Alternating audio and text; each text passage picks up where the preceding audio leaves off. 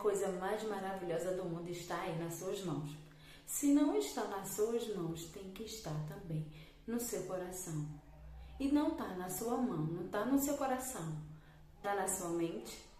Gente, isso aqui, ó, tem que ocupar todos esses espaços na nossa vida, na nossa mão, na nossa mente, no nosso coração, no nosso interior, no nosso corpo todo. Tem que falar Bíblia, palavra de Deus, porque é ela que nos ajuda, nos orienta, nos mostra cada vez mais o que Deus tem para a nossa vida.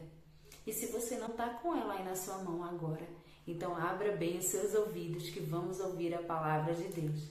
Vamos lá? Capítulo 27 de Mateus, a partir do verso 27. Logo a seguir, os soldados do governador, levando Jesus para o pretório, reuniram em torno dele toda a corte. Despojando-o das vestes, cobriram-no com um manto escarlate Tecendo uma coroa de espinhos, puseram-na na cabeça e na mão direita um caniço, e ajoelhando-se diante dele, o escarneciam, dizendo: Salve o Rei dos Judeus!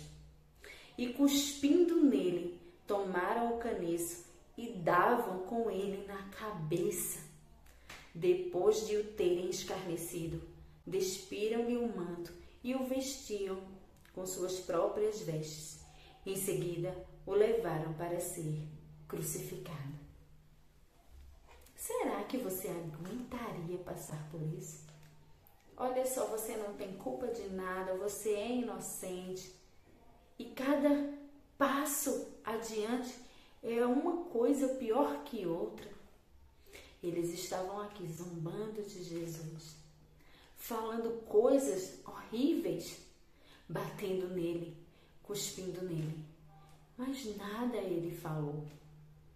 Em outro vídeo, a gente já falou aqui que silêncio também é resposta. Não que aquele silêncio, como diz o ditado popular, né? Quem silencia é quem concorda. E não é bem assim. Silêncio é resposta. Silêncio, além de ser resposta, é reflexão, é sabedoria, é propósito, é saber o que está fazendo, é saber o que vai acontecer, é ter noção de tudo aquilo que está acontecendo ao seu redor. Mas será que você tem essa noção quando acontece algo parecido com você? Em saber, em ter a maturidade, em ter a, a convicção de que, independente do que estejam fazendo, você está certo?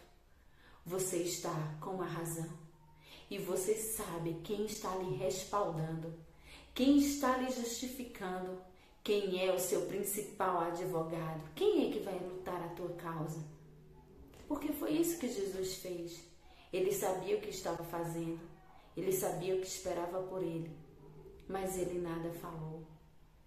Olha a nossa postura como cristãos, como cristãs, que a maioria que vê os meus vídeos aqui são mulheres, é uma posição de saber a hora certa, de falar, de calar, de se defender, de apenas ficar centrada em seus pensamentos. Essa é a palavra.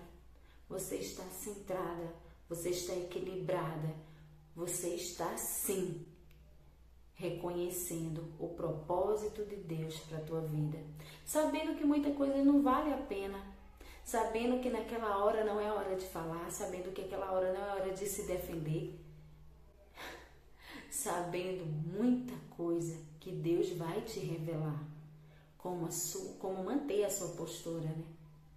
Então, minha amada, aprenda com Jesus Existem momentos e momentos. Esse foi o momento dele apenas calar, porque havia um propósito, havia um plano traçado para aquilo.